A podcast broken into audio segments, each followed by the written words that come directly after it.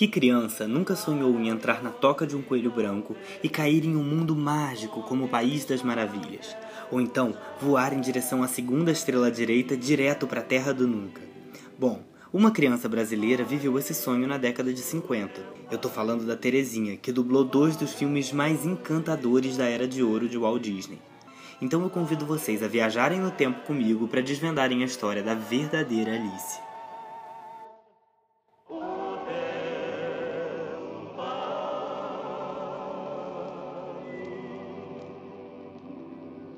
Bom dia, Terezinha, tudo bem? Bom dia, Humberto, tudo bem? Você também, tudo tranquilo? Tudo tranquilo por aqui. Terezinha, para começar a, a, nossa entrevista, eu acho que não tem como a gente não falar da sua mãe, né, Mara Rúbia. E eu queria que você contasse para os nossos ouvintes quem foi Mara Rúbia e como que, de uma certa forma, ela te influenciou a seguir no mundo das artes.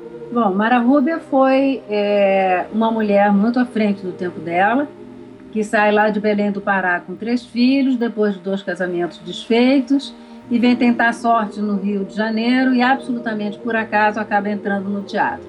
Essa entrada dela no teatro é uma história um pouco longa. Se quiser saber pormenores, eu fiz a biografia dela que se chama Mara Rúbia, a Louro Infernal, onde está tudo contado ali dentro. Mas enfim, ela entra para o teatro, torna uma grande estrela e eu tinha quatro anos de idade quando ela vai para o teatro de revista. E eu frequentava sempre os bastidores, via os espetáculos, eventualmente até quando chegava período de Réveillon, do final de ano, antigamente algumas famílias passavam dentro dos teatros à meia-noite. E nessa, nessa, quando acontecia isso, eu também entrava no palco nos últimos danças e tal. Então eu tinha aquela coisa do teatro já dentro de mim, muito pequenininha. Com sete anos, a Dulcina de Moraes convidou minha mãe para fazer um, um, chamado teatro sério. Era, era uma peça de comédia, é, precisavam de uma menina. E naquela época não existia, né? Qualquer criança que trabalhasse já era considerada garota prodígio. E a mamãe falou que eu era assim muito espivitada, que eu imitava todo mundo, se não queria que fizesse um teste. Aí eu fiz o teste, passei e estreiei no teatro com sete anos de idade. Depois eu fui convidada para para aos 10 anos de idade para gravar a voz da Alice no País das Maravilhas. A Alice então foi foi seu primeiro papel na dublagem. Esse convite ele surgiu o, o, o Gilberto Souto ele, ele, entrou em contato diretamente com você. Ele já te conhecia ali do meio do, do... Olha, eu, eu não sei porque já faziam três anos que eu tinha estreado, né?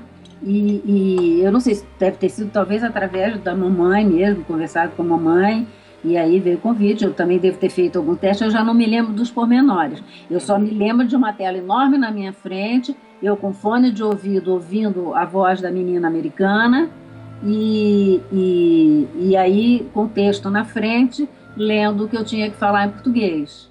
Perdão? Mas como se pode prestar atenção a um livro que não tem gravuras? É isso, Diná. Se esse mundo fosse só meu, tudo nele era diferente. Nada era o que é, porque tudo era o que não é. é no início da, da, da Alice, é, é muito estranho, porque eu tenho uma, uma. De vez em quando, eu sou influenciada pela melodia da menina americana.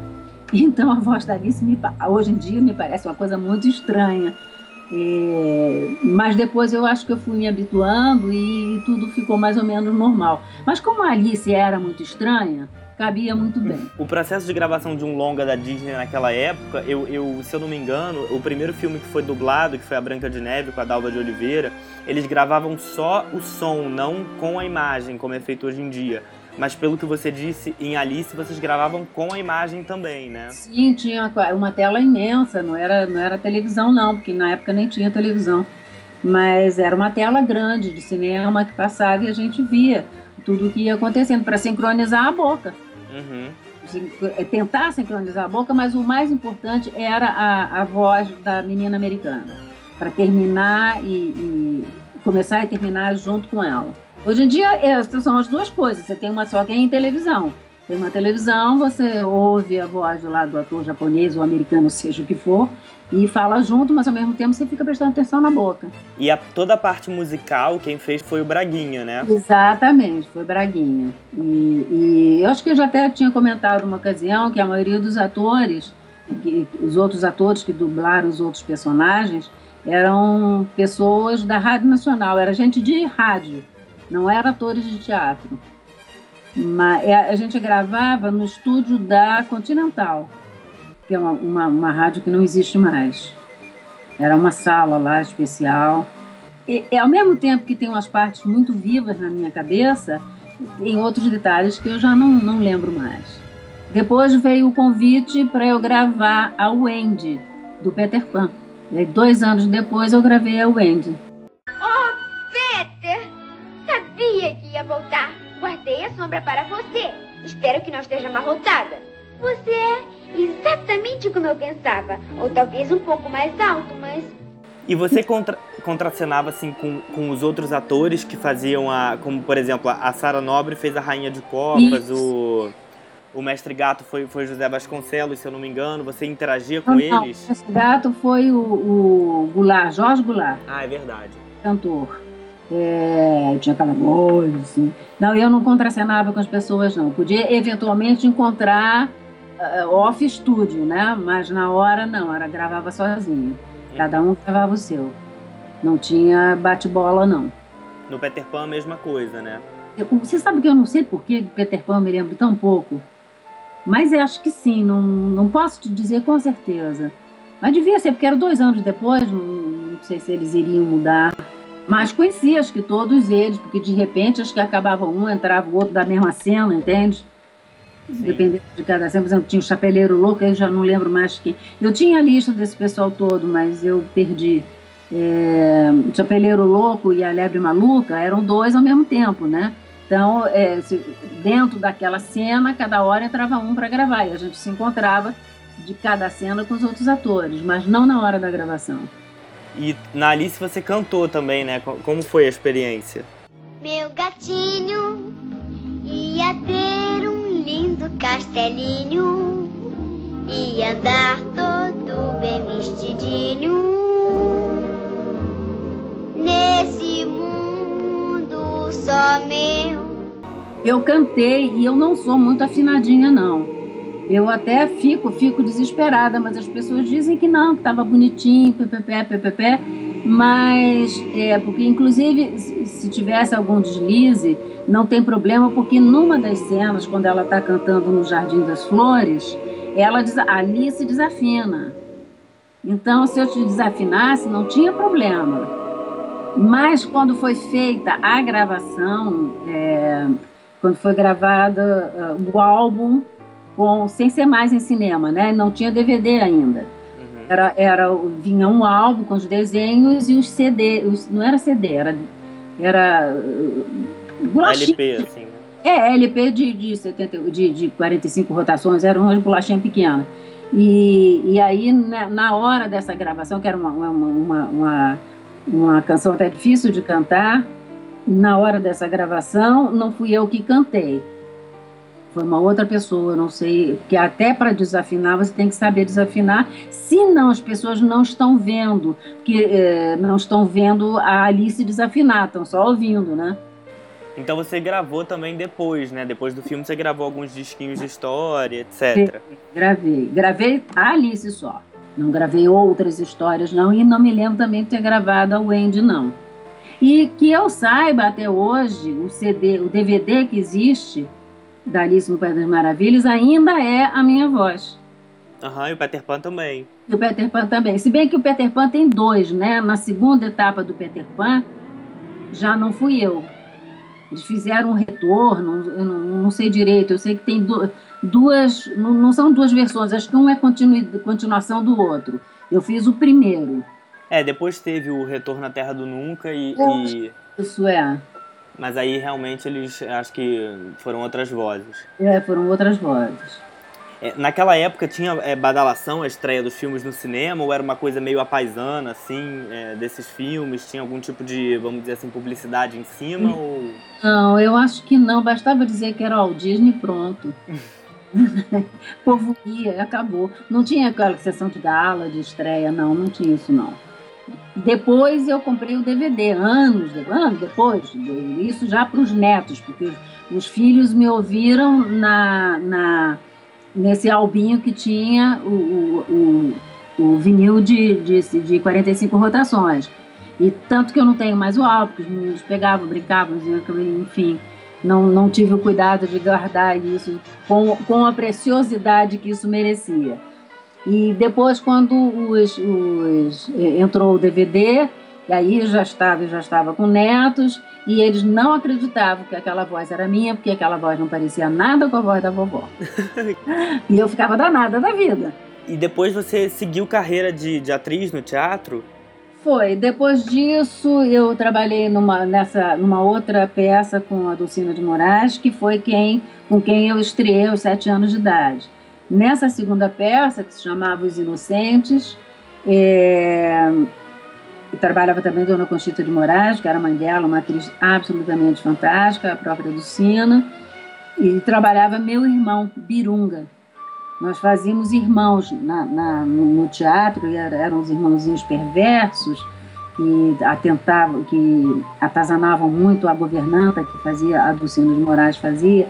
Era uma peça muito interessante, com, com um cunho meio psicológico. Ele ficava meio ali entre o nível psicológico e o meio é, fantástico, espiritual, porque apareciam, aparecia o fantasma dos, dos, empregados que tinham sido mortos, mas que essas crianças gostavam, enfim. Era uma pecinha bem complicadinha mas fez, fez bastante sucesso também.